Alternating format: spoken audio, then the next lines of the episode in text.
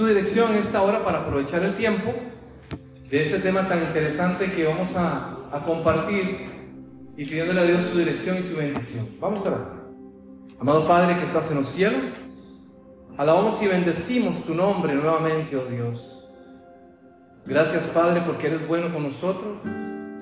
A pesar de que no lo merecemos, tu misericordia nos alcanza. Bendícenos, Señor, como lo has hecho durante todo este día, y que puedas también sensibilizar y puedas preparar nuestras mentes y nuestros corazones. En el nombre de tu Hijo amado Cristo Jesús oramos. Amén.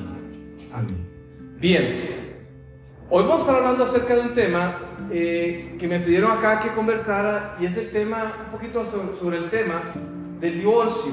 ¿Ok? Vamos a ir hablando un poquito acerca del tema del divorcio. Vamos a hablar acerca, conocer el problema del divorcio, por qué surge el divorcio, qué es lo que pasa, eh, por qué se produce el divorcio. Vamos a hablarlo como, como problema. Después vamos a ir hablando eh, algunas ideas de cómo superar el proceso de una separación. ¿Ok? Para eso vamos a iniciar leyendo un texto bíblico, el texto bíblico que encontramos en Mateo capítulo 19. Y en el contexto donde Jesús dice la palabra del Señor, capítulo 19, si usted lo lee allí, el contexto dice que Jesús estaba en ese momento en Judea. Y algunos fariseos se acercaron y le hicieron una pregunta.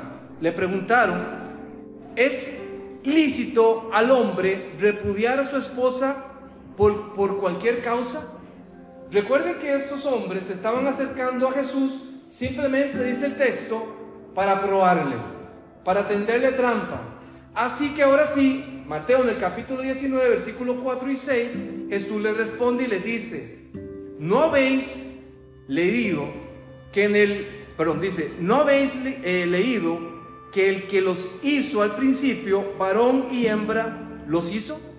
Y dijo, por esto dejará el hombre a su padre y a su madre y se unirá a su esposa y los dos serán una sola carne.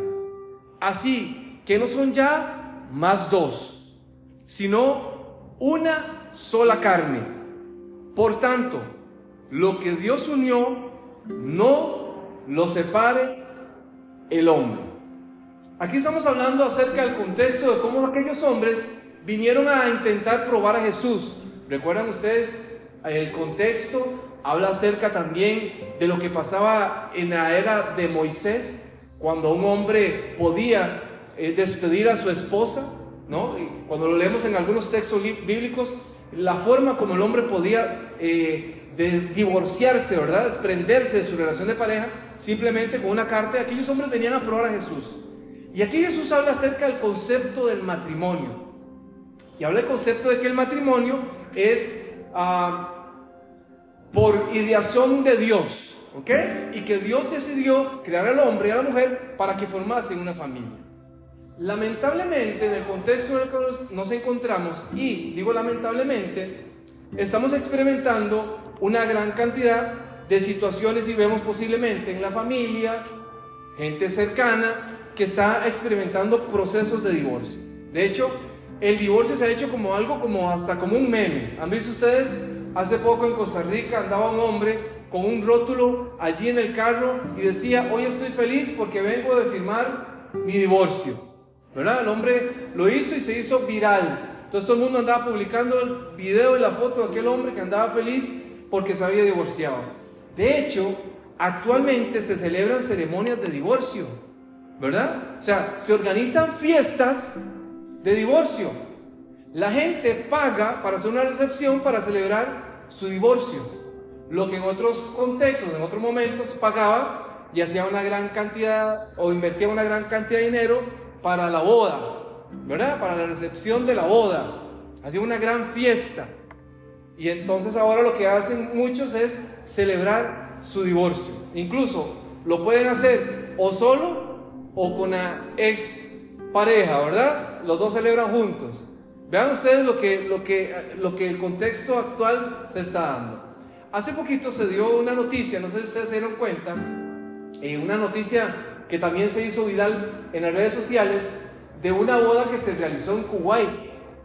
la mujer, los hombres estaban casando y entonces eh, eh, lo estaban haciendo de manera civil. En ese momento, cuando estaban saliendo, la mujer se tropezó, se cayó y el hombre le dijo varios improperios a la mujer. Dentro de lo que le dijo fue, qué tonta, qué estúpida que eres. En ese momento la mujer se devolvió y le pidió a la persona que les estaba casando, ¿verdad? Al, abogado, que suspendiera el matrimonio. Tres minutos duraron casados. Bueno, y si eso le parece, ¿verdad? Muy gracioso, vean lo que pasó. Hay una, eh, no sé si ustedes han escuchado en algún momento o han visto el famoso libro de los Guinness Records. ¿Han visto el famoso libro de los Guinness Records? Hay una mujer que se llama Linda Wolfi. Esta mujer tiene un récord a nivel mundial, por eso está en este libro. ¿Saben ustedes cuántas veces ha contraído matrimonio esta mujer? ¿Alguien calcula? ¿Ah?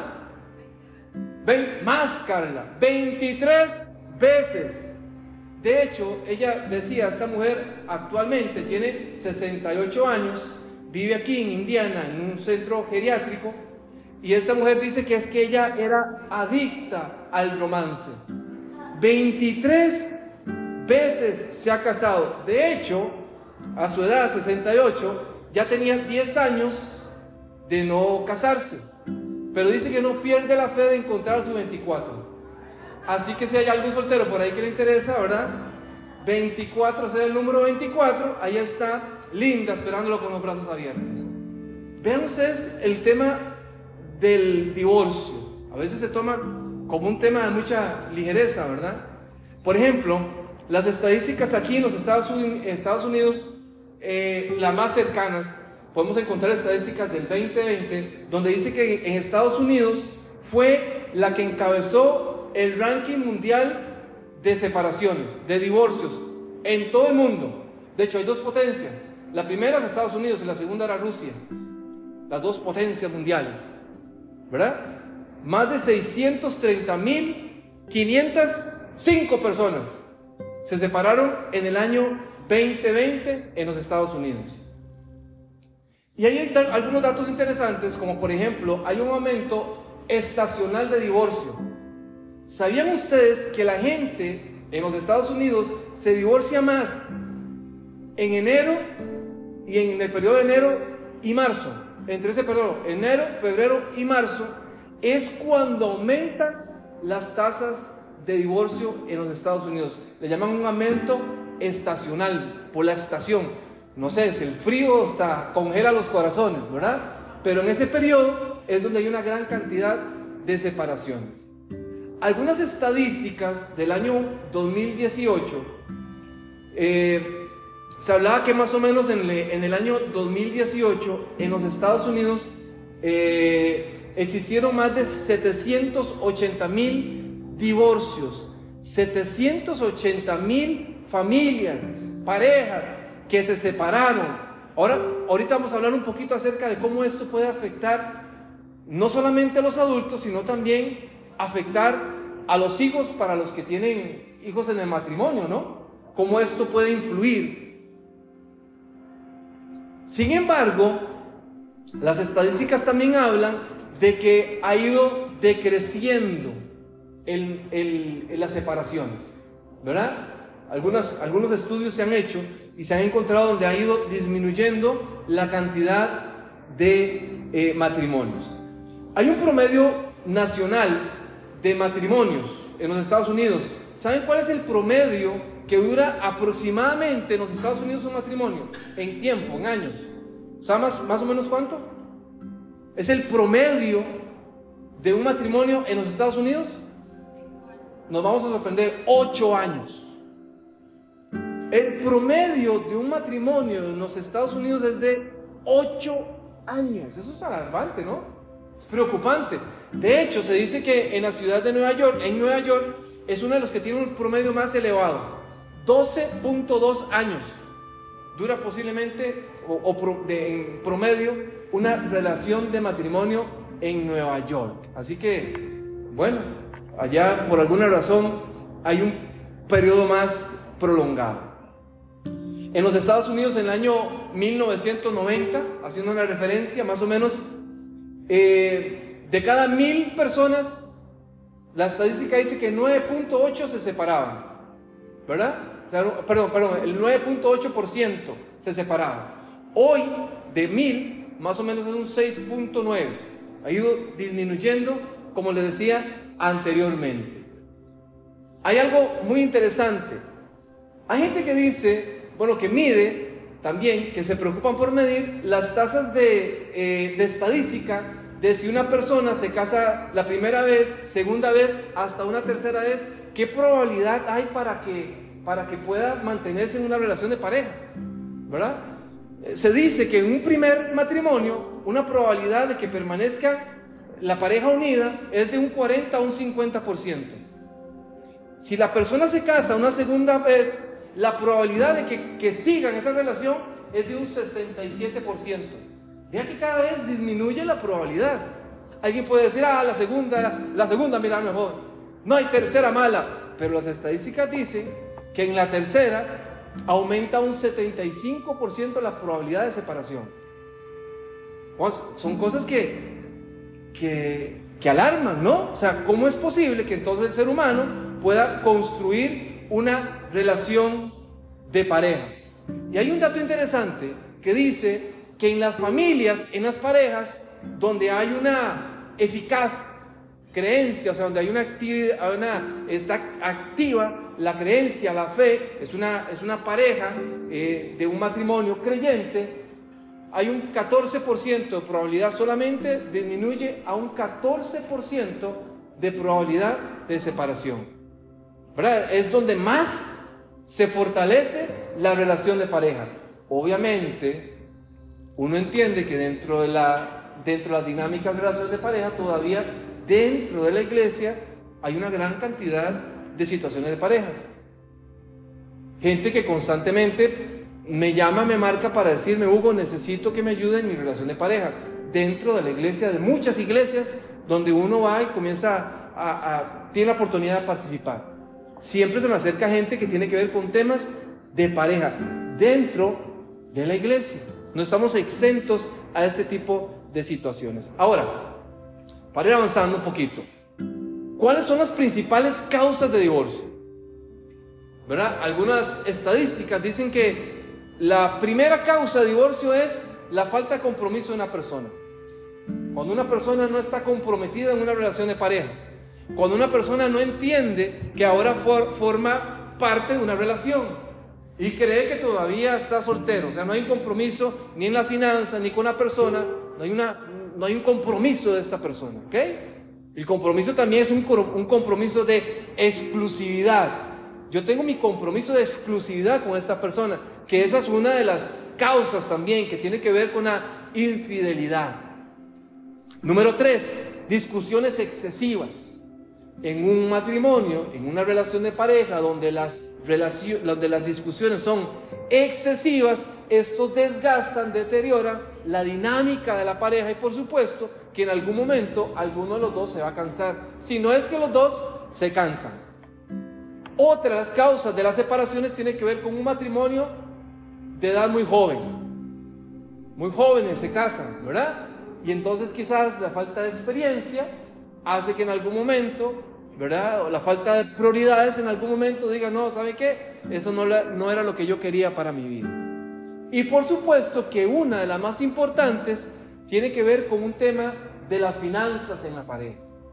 No se imagina la cantidad de gente que tiene problemas en su relación de pareja por un tema de finanzas.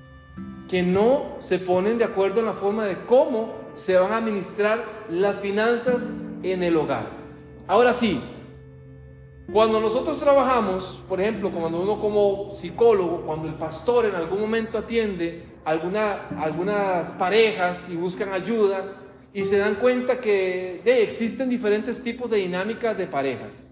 Hay algunos que al, al divorcio le llaman el sufrimiento útil. ¿Por qué le dicen el sufrimiento útil? Bueno, porque en algún momento la dinámica de la pareja, alguno de los dos sufre por ejemplo, violencia doméstica, y usted sabe que la persona está sufriendo y la golpea y la lesiona y está en riesgo su vida, usted no le va a decir a la persona, sígalo, siga con esta persona, ore por esta persona. Recuerden, yo siempre lo digo, existe probabilidad de cambio cuando hay deseo de cambio. Cuando no hay deseo de cambio, o sea, cuando la pareja no tiene deseo de cambio, no se puede producir un cambio.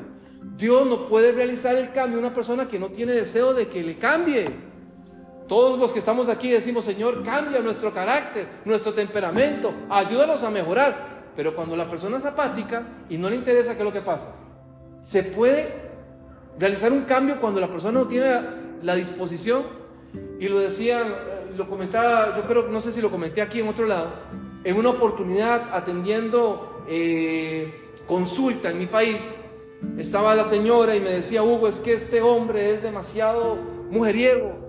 Toda la vida le ha gustado andar con mujeres, toda la vida eh, yo le he tenido que estar eh, perdonando sus infidelidades. Y entonces ella decía, ¿qué hago? Sigo. Y él decía, no, es que yo quiero que me perdone. Y entonces ella decía, bueno, la última vez. Y el Señor volvía a hacer lo mismo. Ya la señora estaba cansada de darle oportunidades a su marido. Ya no quería más volver con esa persona. Bueno, aquí hablamos del sufrimiento útil. Porque para esa persona posiblemente tal vez pasar un proceso va a, va, tener que sufrir la pérdida, pero quizás le pueda ayudar en su vida, pueda retomar nuevamente su vida. Y aquí hay muchas cosas, ¿no? Adicciones, una persona que está sufriendo con su pareja, con problemas de adicciones, y le ha intentado ayudar, pero a la persona no le interesa. A veces es mejor no ayudarle de otra manera. Hablemos de tipos de separaciones. Existen dos tipos de separaciones. Uno por mutuo acuerdo. Cuando, cuando se ve que la relación ya, ya no existe, donde hay un tercero, donde incluso no solamente hay un tercero, sino que la tercera o el tercero eh, va a ser papá. ¿Verdad? Que me he encontrado en algunos casos donde dice, mire, es que me fue infiel y no solamente eso, sino que dejó embarazada al amante y ahora yo no puedo enfrentar esa situación. Bueno, nos vamos a separar por mutuo acuerdo. Llegamos a la conclusión de que nos estamos haciendo daño. Estamos, los dos nos estamos violentando, nos estamos faltando el respeto, nos estamos agrediendo. Ya, ya hemos buscado de todo. Por mutuo acuerdo nos vamos a separar. Pero hay otra donde ya no es por mutuo acuerdo, sino simplemente ya no hay elección. Simplemente llegan y le dicen, ya no quiero estar con vos, ya no quiero seguir esta vida con usted, ya me quiero separar, ya encontré a la mujer de mis sueños, ya encontré al hombre de mis sueños, ¿verdad? Más musculoso, más grande que usted, más con más dinero, más hermoso, más bello. Y se separa. ¿Por qué? Porque ella quería, no, porque su pareja quería. Ya es ahí un asunto que no tiene elección. Y por más que usted quiera, ya la persona dice, ya no quiero estar con usted. Ya, ya quiero separarme, ya me quiero ir, ya listé mis cosas, ya me voy. Y se va. Ya no hay mutuo acuerdo. Y todo esto se maneja de una manera diferente. No es lo mismo manejar un proceso de algo que ahorita vamos a hablar acerca del duelo cuando es por mutuo acuerdo que es cuando es que usted no lo elige, cuando es sin elección. Cuando aquella persona dice, me voy del país y la dejó sola, lo dejó usted solo abandonado. ¿Cómo superar todo ese tipo de situaciones? Bueno, nos podríamos preguntar, entonces aquí quién pierde más? Porque sumémosle a esta relación lo que decía anteriormente, si en la relación hay hijos, ¿quién pierde más? ¿El esposo, la esposa, los hijos? Híjole, ¿cómo, cómo, verdad? Aquí hay una suma de muchas cosas. Hablemos de qué es lo que pasa en la separación en los hijos. En los hijos. Los hijos sufren en una separación. Realmente sufren una separación. Porque el ideal de un hijo, y dependiendo de la, edad del hijo también, porque hay muchos factores, ¿no? Hay muchas situaciones que uno tiene que evaluar. Porque, por ejemplo, cuando el hijo ya es mayor, ya se asimila de una manera diferente. En algunos matrimonios, algunos hijos, en psicología le llamamos los hijos candado, que son los que están allí para sostener el matrimonio, pero cuando los hijos no están, las parejas se pueden separar. Ya quizá los hijos mayores ya pueden interpretar el divorcio de una manera diferente.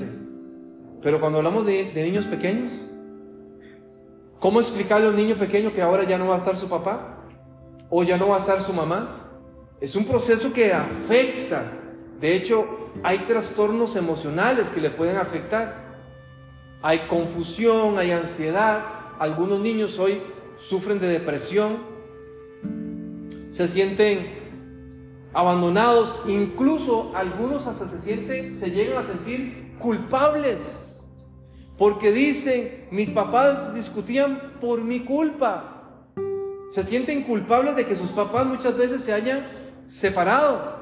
Hay trastornos emocionales, problemas de, de comportamiento muchas veces en los niños, ¿no? Que tiene que ver con agresividad, que tiene que ver con rebeldía de parte de los hijos, con, tiene que ver con, con, con problemas en, las, en el rendimiento académico en la escuela, hijos que comienzan a tener actitudes desafiantes con sus padres, recuerden que están en un contexto donde hay una separación. Y, si para un adulto le duele, ahora para un niño que tal vez no tenga una interpretación correcta lo que está pasando, ¿cómo puede llevar todo esto? Incluso para algunos hay una, lo que le llamamos una regresión en su etapa de desarrollo. ¿Qué quiere decir esto? Que comienzan a tener problemas, por ejemplo, a la hora de dormir los niños les cuesta dormir. Algunos incluso comienzan hasta a mojar la cama nuevamente. Ya habían, habían superado esa etapa de vida, ¿no? Donde ya habían aprendido a ir al baño. Pero es tanta la parte, eh, el afecto emocional que están sufriendo, que comienzan a tener esas regresiones en sus comportamientos. Ya lo dijimos anteriormente, bajo rendimiento académico, porque hay una hay, una incapacidad en su concentración, hay una afectación en, su, en la forma como se concentra, hay una falta de motivación por todo lo que está ocurriendo. Y por supuesto que también ocurre algo que se llama el sentimiento de la lealtad dividida. ¿Qué pasa con esto? El niño, el joven, se siente en el medio como decimos popularmente, entre la espada y la pared. Porque dice, si le soy leal a mi papá, le estoy siendo, le estoy siendo poco leal a mi mamá, no le estoy siendo leal a mi mamá. Y entonces entra en ese discurso, ¿qué hago? ¿A cuál de los dos? ¿En qué bando me apunto? ¿No? Y entonces queda esa, esa circunstancia. Y sobre todo, si fue una mala separación, y si la mujer le comienza a decir, o la mamá le comienza a decir, a mí es que su papá fue esto, fue lo otro, y es, yo nunca la voy a perdonar porque me hizo nos dejó abandonado, le comienza a meter al hijo la, la idea de que lo dejó abandonado, de que, que es un irresponsable, y por otro lado el papá le comienza a decir otras cosas de su mamá, ¿saben por qué yo lo dejé hacer? Porque su mamá me hacía esto, porque su mamá era lo otro, porque ella... Y entonces el, el niño comienza a desarrollar ese sentimiento de lealtad dividida, ¿verdad? ¿Qué hago? ¿Qué hago? ¿Cómo me comporto? Todo esto va afectando la conducta de los jóvenes, de los niños en un proceso de separación. Por supuesto, no podemos dejar, obviamente, lo que afecta a eso también en las personas, en la pareja, ¿no? En el esposo, en la esposa. Ahora, ¿cómo enfrentar una separación? ¿Qué podemos hacer para ir enfrentando una separación? ¿Qué podemos ir haciendo para dar los primeros pasos en una separación?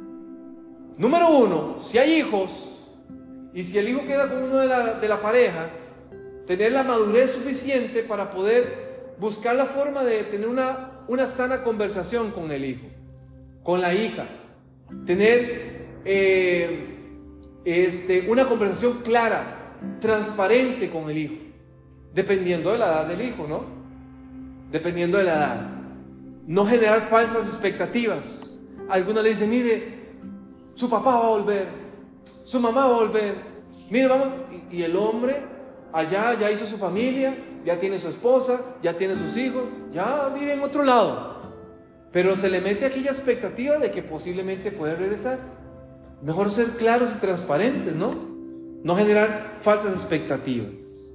Ahora, hay un proceso que se debe experimentar con cualquier pérdida y se llama el proceso de duelo.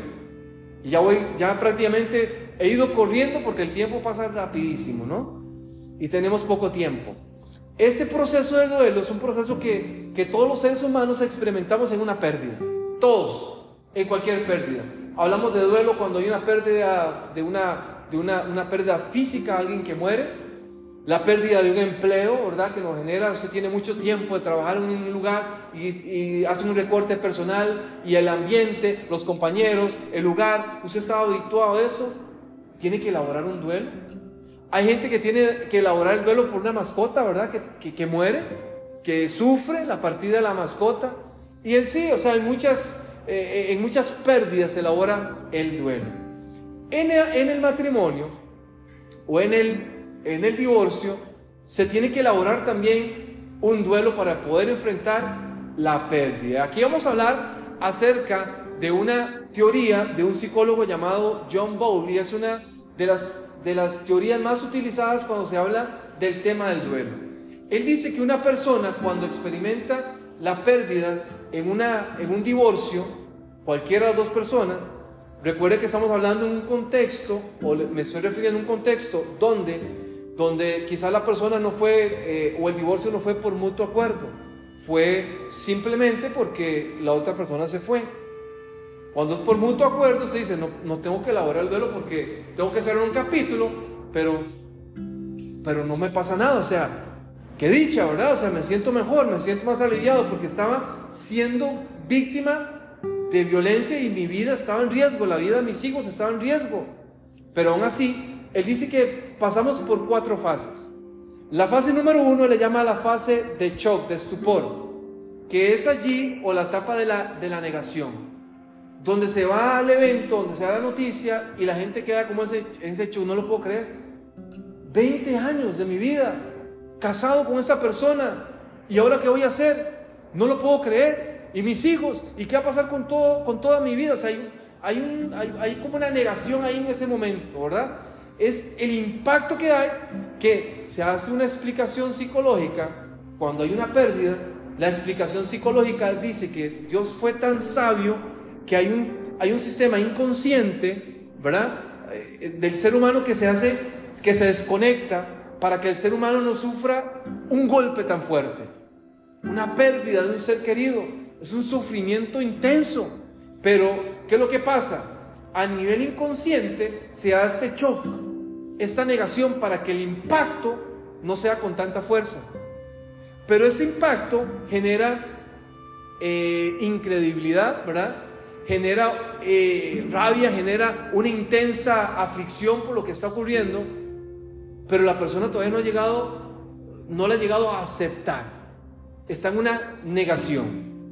Hay una segunda etapa que le llama la etapa del anhelo y la búsqueda de la persona que se va. Que es aquí donde aquella persona dice, bueno, posiblemente puede regresar. El hijo dice, bueno, papá va a regresar, mamá va a regresar. Vamos a volver a tener un hogar eh, bonito donde vamos a poder estar todos juntos y vamos a poder compartir y vamos a poder salir todos juntos y vamos a poder venir a la iglesia todos juntos. Y, es una etapa de mucho anhelo, ¿verdad? Que esa va algunos meses. Hay otra fase que se llama la etapa de la desorganización. Esta etapa va acompañada con mucho abandono personal. Ya aquí eh, uno comienza a hacer como conciencia de lo que está ocurriendo, a hacerlo consciente, a entender de que la persona ya posiblemente ya no va a estar, ya no va a estar, se fue, está con otra persona, ya no, no vamos a poder restaurar nuestra relación. Esta etapa es una etapa de mucha desorganización porque hay abandono, porque la persona ya eh, ha perdido eh, el interés por sus metas personales. Noten ustedes cómo va todo esto afectando. Y hay otra etapa que él le llama la fase de la organización, donde el hombre, donde la mujer dice, ahora sí, nuevamente vamos a tomar el control de nuestra vida. Vamos nuevamente a comenzar a darle dirección, Voy, a darle nuevamente una nueva interpretación a todo lo que está ocurriendo y ver esto como una oportunidad también para mi vida de crecimiento personal. Y la persona comienza a reorganizarse internamente, ¿no?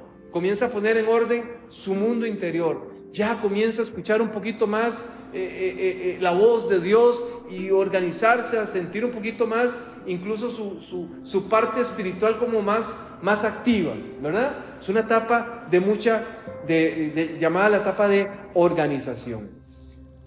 Todo esto se llama el proceso de duelo. El proceso de duelo es el proceso que se experimenta, ¿no? Que nos ayuda a superar, a ir avanzando en este proceso de separación. Ahora, algunas ideas para ir concluyendo nuestra conversación de cómo podemos hacer, qué pasos podemos dar para ir superando una separación.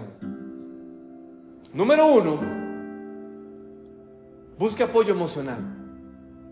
A veces hay situaciones en la vida que se nos sale en la mano. Hay momentos de la vida donde no lo sabemos manejar correctamente. Pero nos ha dado la oportunidad también de conocer gente que se preocupa por nuestras necesidades. Lo decía un día hace un grupo de jóvenes que tenía la oportunidad de compartir con ellos jóvenes. Dios se preocupa por su necesidad. Y en esos momentos de la etapa de vida en la que se encuentran, quizás hay muchas preguntas ahí que usted no se pueda responder. Pero hay gente que está interesada en ayudarle